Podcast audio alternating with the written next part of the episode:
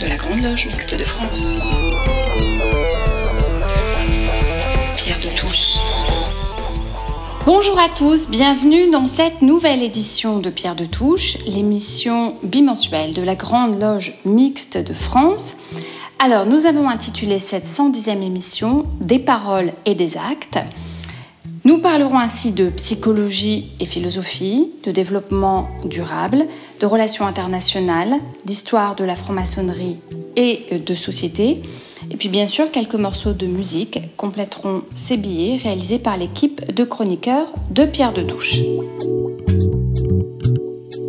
Alors depuis quelques semaines maintenant, Sylvie Occasion nous propose une série Histoire de franc-maçon russe Aujourd'hui, il est question de Mikhail Speransky, un franc-maçon réformateur pour une Russie apaisée.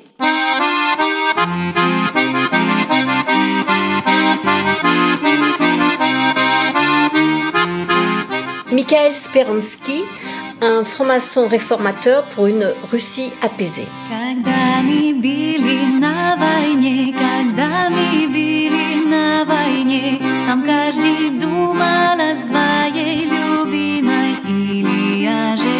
Je voudrais euh, vous présenter aujourd'hui un autre franc-maçon russe très célèbre, non pas un de ceux qui ont participé à l'insurrection des décembristes en 1925, hein, mais qui tourna très court, mais un de ceux qui a voulu ouvrir la Russie au libéralisme sans violence et sans révolution. Ils sont assez rares, il faut le souligner.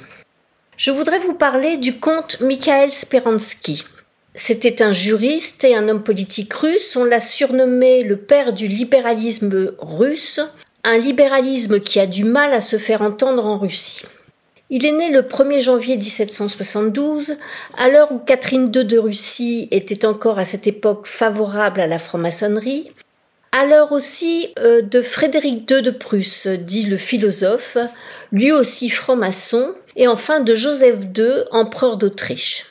À eux trois, ils se partagent l'Europe centrale. Mikhail Speransky s'appelle en fait à l'origine Mikhail Tretiatov. Il est euh, le fils d'un prêtre orthodoxe de village. Il se choisit le patronyme de Speransky, du mot latin spérance. Sentait-il déjà un avenir rempli d'espoir?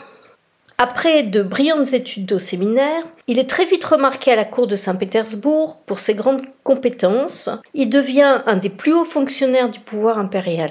À maintes occasions, il a l'opportunité de débattre avec le tsar Alexandre Ier, le vainqueur de Napoléon. Sa carrière politique décolle en 1808 quand le tsar le met en relation avec Napoléon Ier. Dans la foulée, il est nommé adjoint au ministère de la Justice. Il voulait pour la Russie une constitution avec la création d'une Douma de l'Empire, l'équivalent d'une Assemblée nationale, et il voulait un Conseil d'État. Et oui, le nom de Douma est une idée de Speransky, mais il faudra attendre un siècle, c'est-à-dire 1906, pour qu'elle soit convoquée pour la première fois. Seul le Conseil d'État de la Russie vit le jour en 1810. Il souhaitait aussi la création d'institutions locales, mais là, il faudra attendre encore 60 ans pour qu'elles soient enfin mises en place. Fervent franc-maçon, il tenta de modifier la position privilégiée du clergé de l'Église orthodoxe auprès du tsar. Ce fut une erreur, le clergé était furieux contre lui. L'empereur le met sur la touche, il fut même accusé de haute trahison par les élites de la cour et l'empereur finit par le renvoyer en 1812, mais simplement pour cause d'impopularité. Les aristocrates voyaient d'un très mauvais œil toutes ces idées réformistes. Après la campagne de Russie de Napoléon, Speransky est rappelé en 1821 et il accède une nouvelle fois au Conseil de l'Empire. En 1825, sous Nicolas Ier, il fait partie du tribunal suprême qui va juger les décembristes.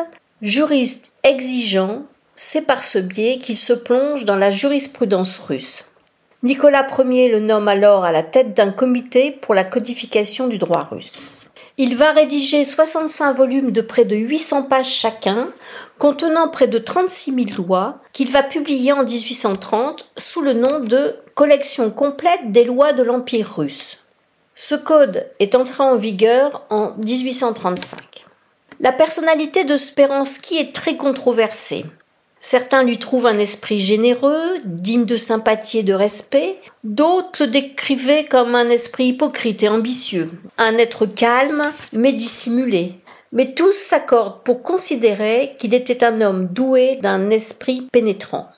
De retour après son exil de 1812, il aurait mûri, mais en fait, il était surtout désabusé.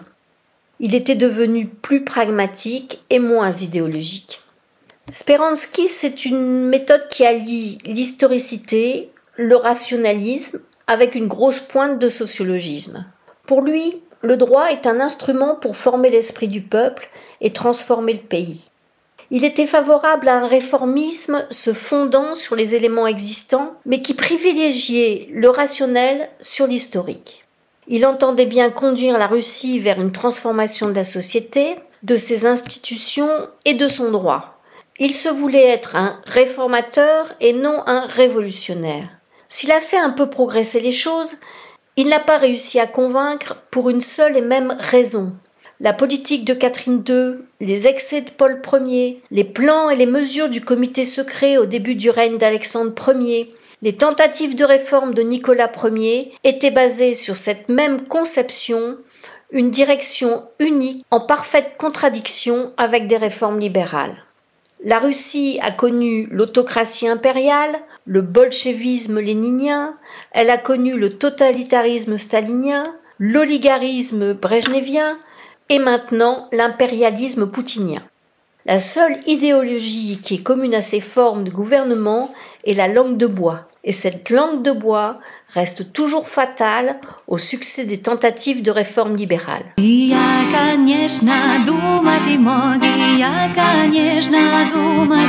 Speransky en a fait les frais.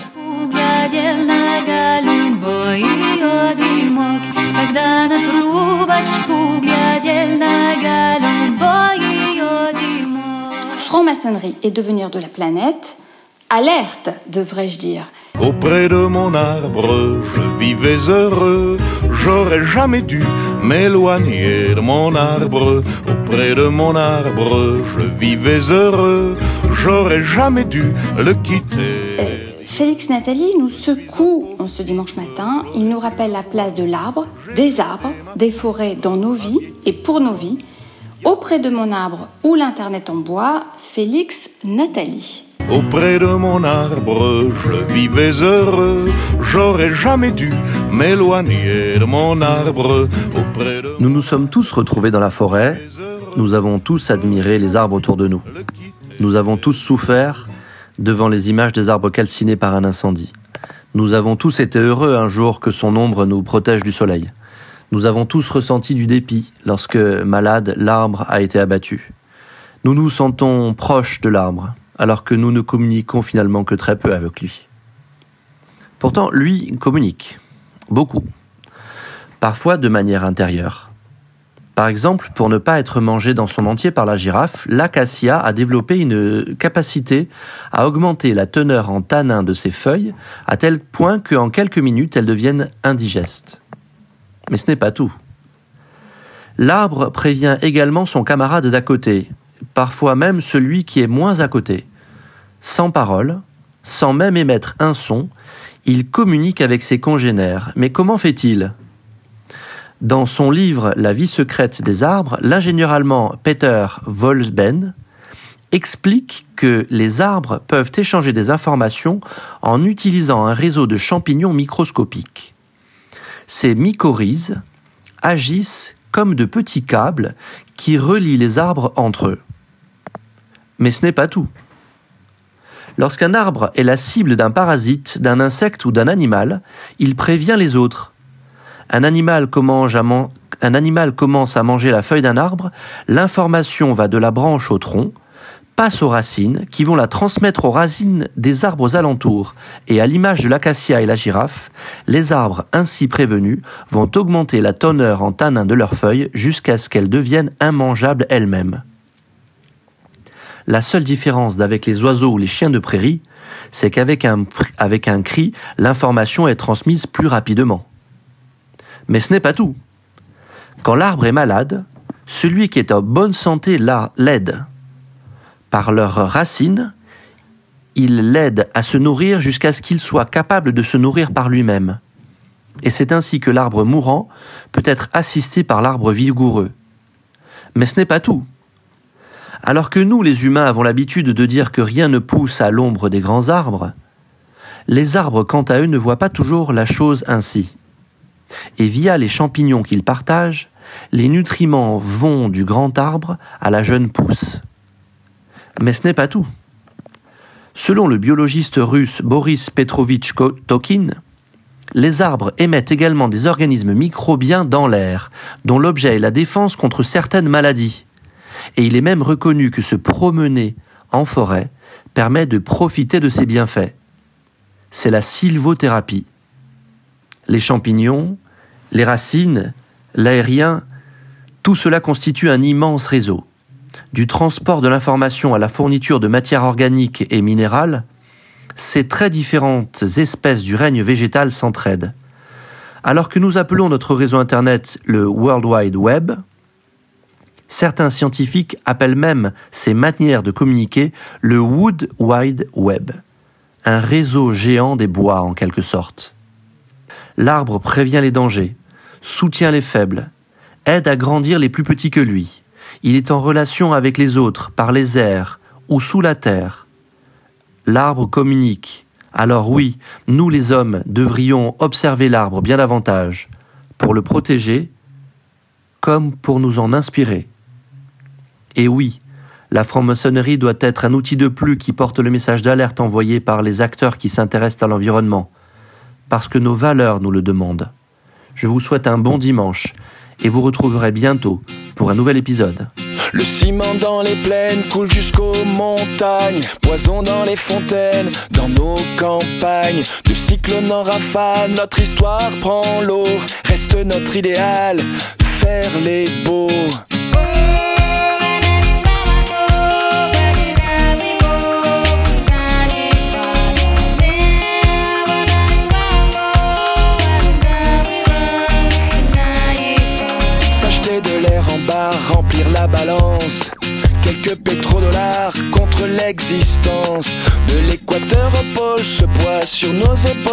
De squatteurs éphémères, maintenant c'est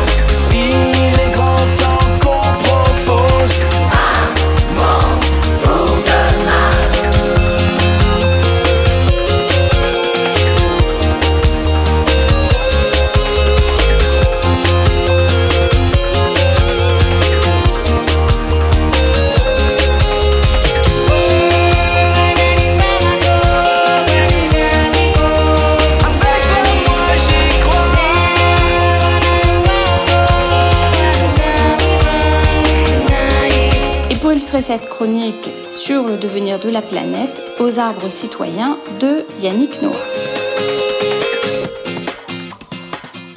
Pierre de touche. Place maintenant au moment psychophilo. Aujourd'hui, il est question de Juliette Drouet, l'amante de Victor Hugo. Juliette Drouet, histoire d'une passion. Ainsi s'intitule la chronique de Michel Baron, chronique illustrée par L'épine de Juliette Armanet, une chanson de circonstance. Ça m'a griffé comme une épine instantanée, divine. Ça m'a laissé une trace infime, presque effacée. Sublime. Juliette aimait Totor. Mon petit bout de bois qui en trop, Anatole France, dans La vie littéraire, nous dit La passion a tous les droits, parce qu'elle va au-devant de tous les châtiments. Elle n'est pas immorale, quelque mal qu'elle fasse, car elle porte en elle-même sa punition terrible. Ah, voilà une bien pessimiste définition de la passion. Nous avons l'impression d'entendre un prêcheur moraliste du grand siècle nous menacer des feux de l'enfer après une tension éphémère. Mais il y en a d'autres de plus durables et pas forcément condamnés par le ciel. Justement, pour parler d'une passion durable, quoi de plus simple que de faire appel à une biographie très documentée de Florence Nogrette, professeure à la Sorbonne, euh, historienne, spécialiste d'histoire, du théâtre, du romantisme et de Victor Hugo, sur celle qui, durant 50 ans, fut la compagne du célèbre écrivain sous le titre Juliette Drouet, compagne du siècle aux éditions Flammarion.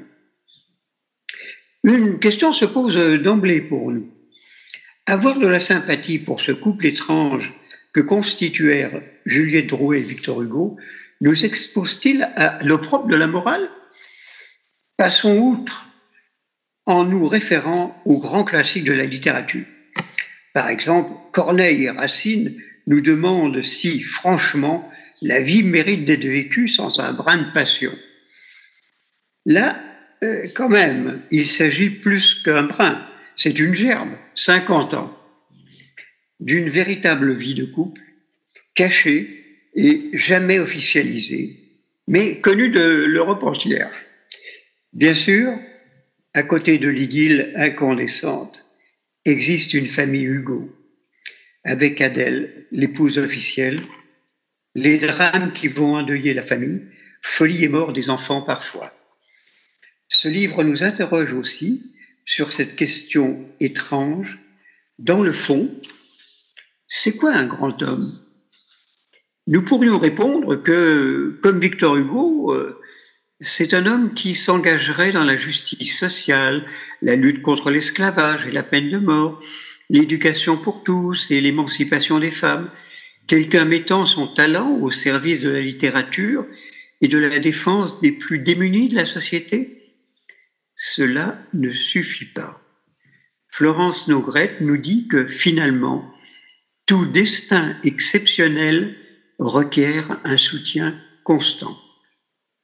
Un grand homme est, comme nous le montre Hugo, souvent un homme fragile, doutant en permanence de lui, avec à ses côtés, pour le rassurer, une image maternelle vers laquelle il peut aller se réfugier quand arrivent les vents contraires. Juliette Drouet jouera ce rôle indispensable pour le poète durant 50 ans.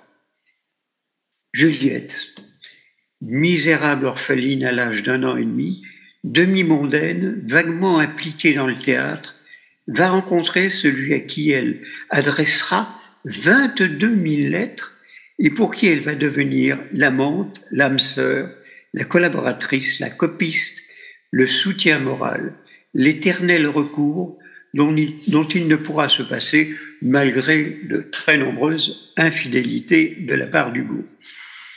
Certains lisent dans l'attitude de Juliette une forme de servilité masochiste, mais nous pouvons y voir surtout un troc psychologique.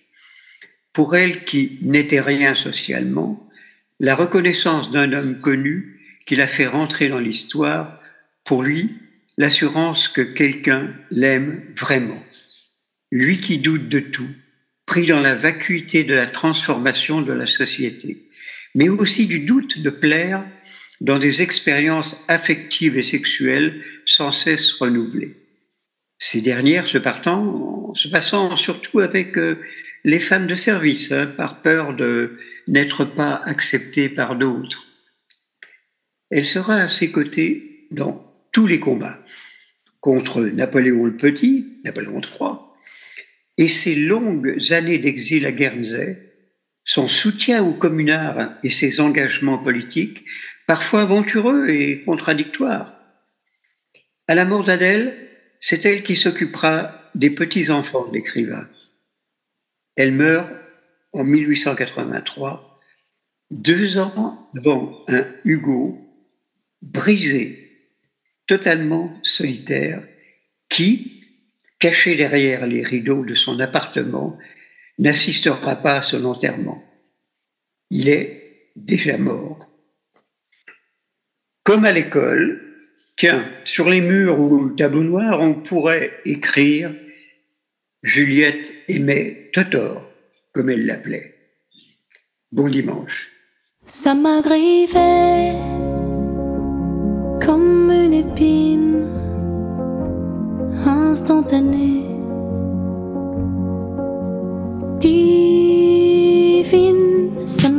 M'a laissé une trace infime, presque effacée.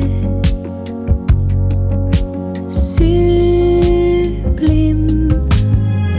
Tout mon amour là, planqué sous la peau. Un petit bout de bois qui en dit trop, cette blessure est à toi. Et toi, tu ne la vois même pas.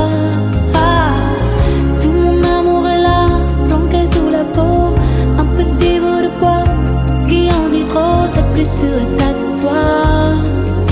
Et toi, tu ne la vois même pas. Ça m'a collé sous la poitrine.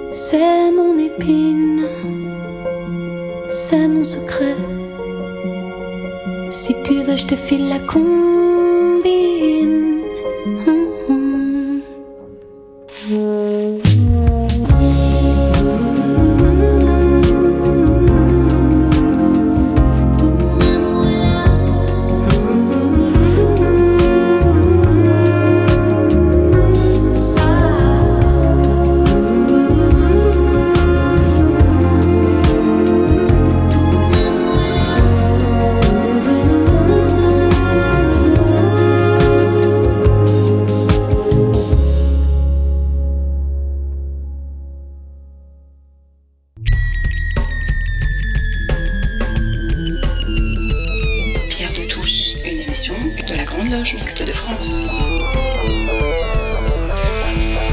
Pierre de Touche.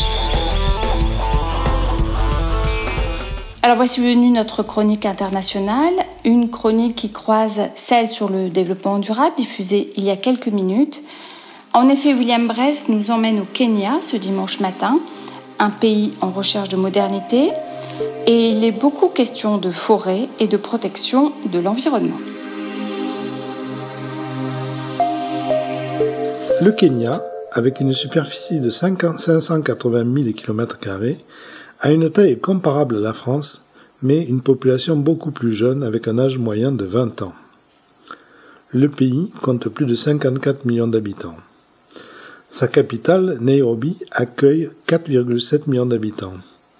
Elle est reliée à Mombasa, la deuxième ville du pays, 1,2 million d'habitants, sur l'océan Indien par une nouvelle ligne de chemin de fer appelée le Train de la Liberté, construite par la Chine.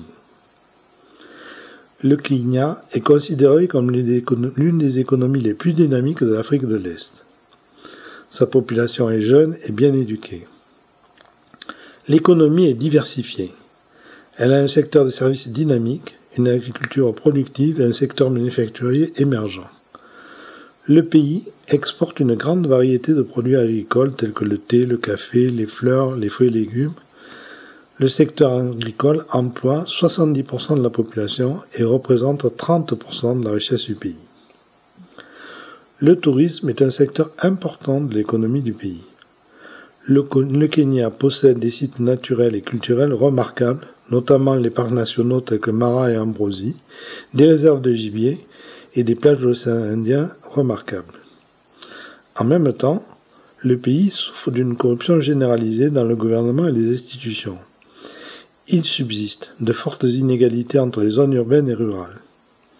Les écarts de richesse entre les riches et les pauvres sont considérables et la pauvreté reste un défi permanent. La sécheresse et les inondations récurrentes entretiennent l'insécurité alimentaire. Les tensions ethniques et politiques sont persistantes dans le pays. L'armée kédienne a dû affronter des groupes terroristes au nord du pays tels que Al-Shabaab près de la frontière somalienne. En matière de droits de l'homme, la police et les forces de sécurité ont été accusées de violences et d'abus, en particulier d'exécutions extrajudiciaires, de détention arbitraire et de torture. La consommation d'énergie par habitant est très faible, 0,5 tonnes d'équivalent pétrole par habitant, fin 2018, inférieure à plus de 70% de la moyenne mondiale. La production totale d'énergie est en 2020 de 10 TW. Le pays dépend fortement des sources d'énergie renouvelables telles que l'énergie géothermique, éolienne et solaire. L'énergie géothermique est la source d'énergie la plus importante pour le Kenya. Elle représente 45% de la production totale d'électricité. L'énergie hydraulique 38%, l'énergie solaire et éolienne 12% et 5% pour l'énergie solaire. Le gouvernement kényan a pris plusieurs initiatives réussies en faveur du développement durable. Il a investi dans les énergies solaires, notamment le projet de centrale solaire de Garissa de 55 MW, le projet de centrale solaire de Malindi de 52 MW. Le pays bénéficie également de l'installation de nombreux parcs éoliens, tels que le parc éolien du Lake Turkana dans le nord du pays, proche de l'Éthiopie, qui est le plus grand parc éolien d'Afrique avec une capacité de 310 MW. Le pays a un des taux de pénétration d'énergie solaire les plus élevés au monde grâce à l'initiative d'Energy for Impact, une ONG qui aide les communautés rurales à accéder à l'énergie solaire. En 2020, le, Kenya avait une capacité solaire installée de 621 MW et plus de 60% de la population avait accès à l'électricité grâce à l'énergie solaire. En ce qui concerne la déforestation et la gestion des espaces forestiers, le gouvernement kenyan a mis en place un programme ambitieux appelé Vision 2030 pour reboiser 10% du pays d'ici 2030. De plus, le pays a lancé un programme national de déforestation qui vise à planter 2 milliards d'arbres d'ici 2023. En 2020, 1,5 milliard d'arbres ont déjà été plantés. Le gouvernement kényan travaille également sur la gestion des déchets, notamment en partenariat avec l'ONG Practical Action pour mettre en place une usine de valorisation énergétique des déchets à Kericho, près du lac Victoria. Cette initiative permettra de traiter les déchets solides de manière durable et de réduire les émissions de gaz à effet de serre. C'est aussi dans le secteur des nouvelles technologies que ce pays se distingue. C'est au Kenya qu'a été inventé en 2007 le M-Pesa, M pour mobile et Pesa pour argent en Swahili, un système de microfinancement et de transfert d'argent par téléphone mobile. Ce système lancé par Safaricom et Vodacom, les deux plus grands opérateurs de téléphonie mobile au Kenya, M-Pesa s'affranchit ainsi des lignes fixes qui font défaut. Il permet aux utilisateurs de stocker et de transférer de l'argent via leur téléphone mobile. M-Pesa s'est rapidement étendu à d'autres pays d'Afrique. Le système a eu un impact significatif sur la banque en Afrique avec plus de 30 millions d'utilisateurs dans 10 pays et 3 continents. Tanzanie, Mozambique, République démocratique du Congo, Lesotho, Ghana, Égypte, Afghanistan, Afrique du Sud. Au Kenya, M-Pesa compte 15 millions d'utilisateurs actifs qui effectuent des transactions d'une valeur de 650 millions de dollars chaque mois. Le système est accessible gratuitement, mais avec des frais d'utilisation bien inférieurs malgré tout aux ceux d'argent traditionnels tels que Western Union. M-Pesa est un moyen fiable, rapide et efficace pour, pour des articles achetés. Les Nations Unies ont renforcé leur présence dans ce pays en installant le siège du Programme des Nations Unies pour l'environnement, PNUE, et le Programme des Nations Unies pour l'environnement et les établissements humains, ONU Habitat. 23 agences de l'ONU opèrent désormais dans la capitale. Depuis 1992, le Kenya accueille 15 camps de réfugiés. Le pays a inauguré le nouveau siège du PNUE, éco-énergétique et neutre en carbone en 2011. Le pays a également annoncé l'interdiction des sacs à usage plastique en 2017 dans les cafétérias. Il a étendu cette interdiction à d'autres produits en plastique à usage unique en 2021.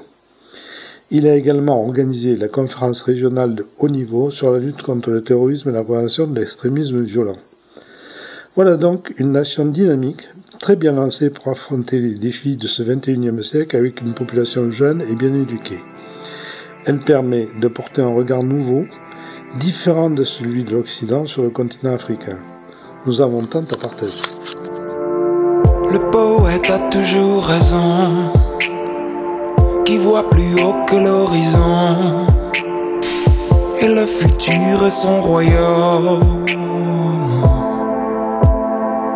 Face à notre génération, je déclare avec Aragon, la femme est l'avenir de l'homme.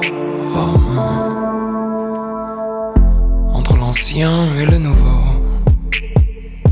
votre lutte à tous les niveaux de la nôtre est indivisible.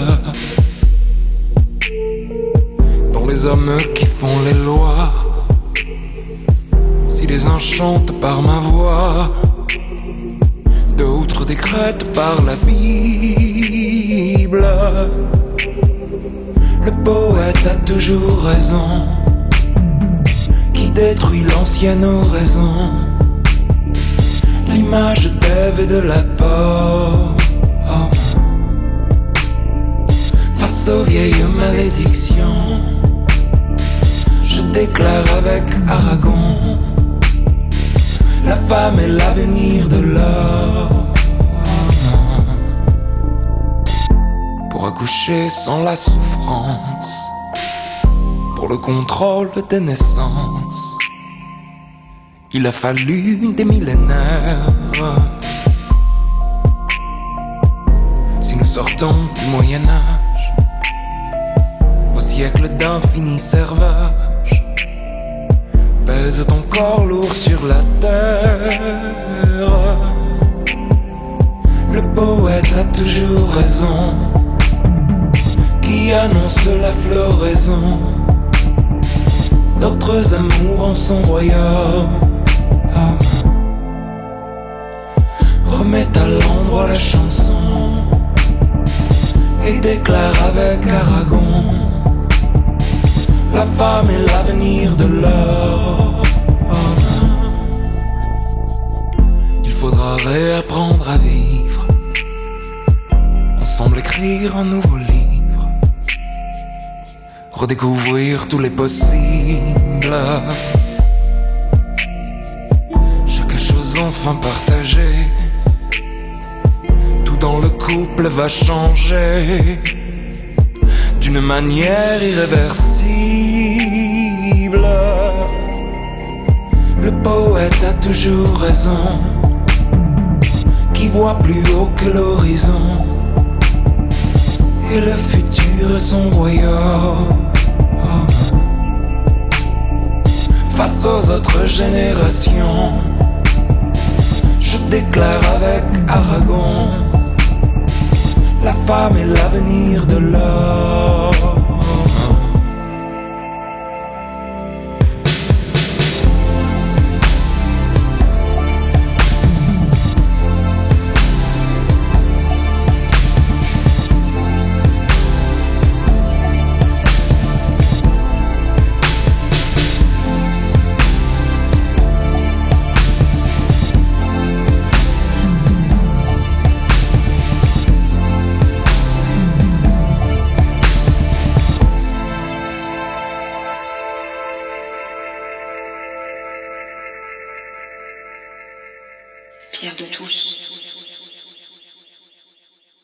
Alors nous accueillons maintenant une nouvelle voix que vous connaissez déjà puisqu'il a participé à plusieurs de nos émissions, Marc Burla. Marc Burla nous propose ce matin de faire connaissance avec Olympe de Gouges. Rappelons que la GLMF porte le nom de Fédération Olympe de Gouges. Femmes, levez-vous, hommes, respectez-nous comme vos égales, refusons la violence arbitraire. Et bien voici cette chronique de Marc Burla. Femme, réveille-toi. Le tocsin de la raison se fait entendre dans tout l'univers. Reconnais tes droits. Olympe, une femme libre. Lorsque l'on évoque Olympe de Gouges, la première image venant le plus souvent à l'esprit est sa célèbre Déclaration des droits de la femme et de la citoyenne, publiée en septembre 1791. Cette rédaction en elle-même est déjà une pierre remarquable dans l'édification du grand temple de l'histoire humaine en général, et particulièrement une première pierre d'importance au sein de la construction de la mixité et de l'égalité homme-femme. Article 1er. La femme naît libre et demeure égale à l'homme en droit, les distinctions sociales ne peuvent être fondées que sur l'utilité commune. Article 2. Le but de toute association politique est la conservation des droits naturels et imprescriptibles de la femme et de l'homme.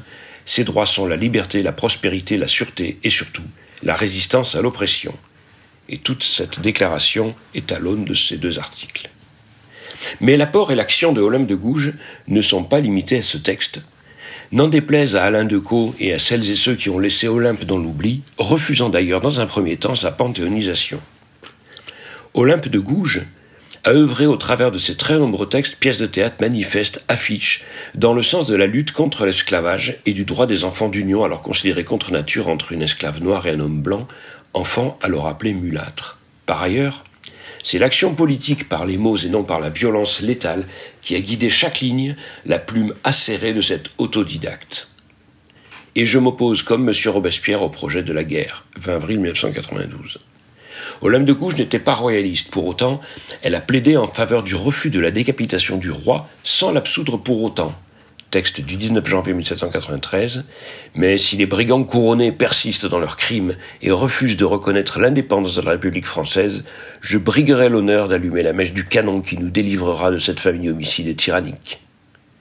Olympe était révolutionnaire, et nous savons qu'elle n'était pas un soutien du clergé. Pourtant, elle s'est opposée vivement au massacre des prisonniers des 2 et 3 septembre 1792. Le sang même des coupables, versé avec cruauté et profusion, souille éternellement les révolutions. Olympe de Gouges était une femme dans un monde d'hommes. Elle a constamment interpellé ses contemporains, s'est attirée parfois les foudres de certaines femmes, elle le savait. Les femmes n'ont jamais eu de plus grands ennemis qu'elles-mêmes. Rarement on voit les femmes applaudir à une belle action à l'ouvrage d'une femme. Elle exhortait d'ailleurs les femmes de son temps à réagir. Femmes, ne serait-il pas grand temps qu'il se fît aussi parmi nous une révolution? Les femmes seront-elles toujours isolées les unes des autres et ne feront-elles jamais corps avec la société que pour médire de leur sexe et faire pitié à l'autre? Elle n'a jamais gardé le silence. Face à ses nombreux opposants, tels le procureur de la commune de Paris, Pierre Gaspard Chaumette, qui, lors de son procès, voulant que les femmes restent à la place que ces hommes avaient décidé pour elles, a osé déclarer Cette virago, La femme homme, l'impudent Olympe de Gouges qui la première institua des sociétés de femmes, abandonna les soins de son ménage, voulut politiquer et commit des crimes. Tous ces êtres immoraux ont été anéantis sous le fer vengeur des lois. Vous sentirez que vous ne serez vraiment intéressante et digne d'estime que lorsque vous serez ce que la nature a voulu que vous fussiez. Nous voulons que les femmes soient respectées, c'est pourquoi nous les forcerons à se respecter elles-mêmes. Olympe n'a pu que se défendre elle-même avec panache lors de son procès expéditif le 2 novembre 1993 par un plaidoyer remarquable de panache et de courage, de ténacité dans ses convictions, alors qu'elle le savait, elle risquait la décapitation. Je vous encourage à lire ce plaidoyer exceptionnel. Elle s'écrit devant la guillotine Enfant de la patrie, vous vengerez ma mort. Elle avait alors 45 ans. Nous y étions le triste jour du 3 novembre 1793.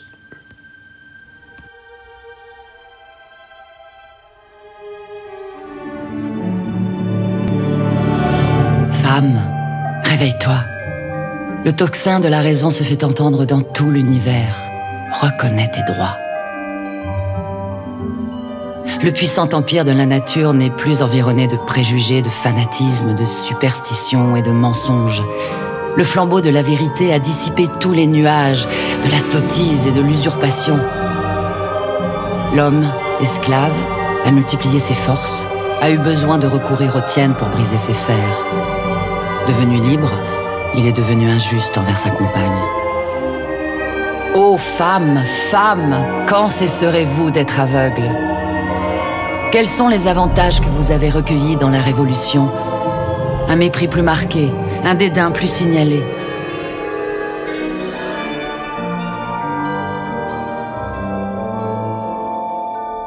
Si nos législateurs français s'obstinaient dans leur faiblesse, opposaient courageusement la force de la raison aux vaines prétentions de supériorité.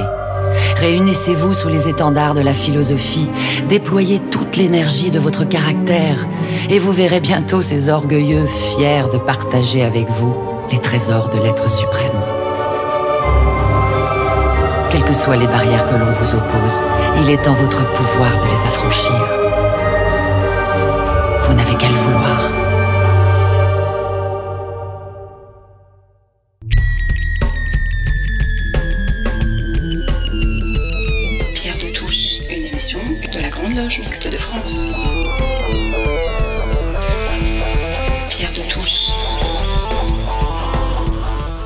Cette émission se termine. Merci à l'équipe de chroniqueurs de Pierre de Touche. Merci à Gilles Solière de Radio Delta qui réalise et produit cette émission. Rappelons que les précédentes émissions sont disponibles en podcast sur le site internet de Radio Delta. Nous nous quittons avec Sisters Are Doing It For Themselves, interprété par Aretha Franklin et Annie Lennox de Eurythmics. Bon dimanche à tous!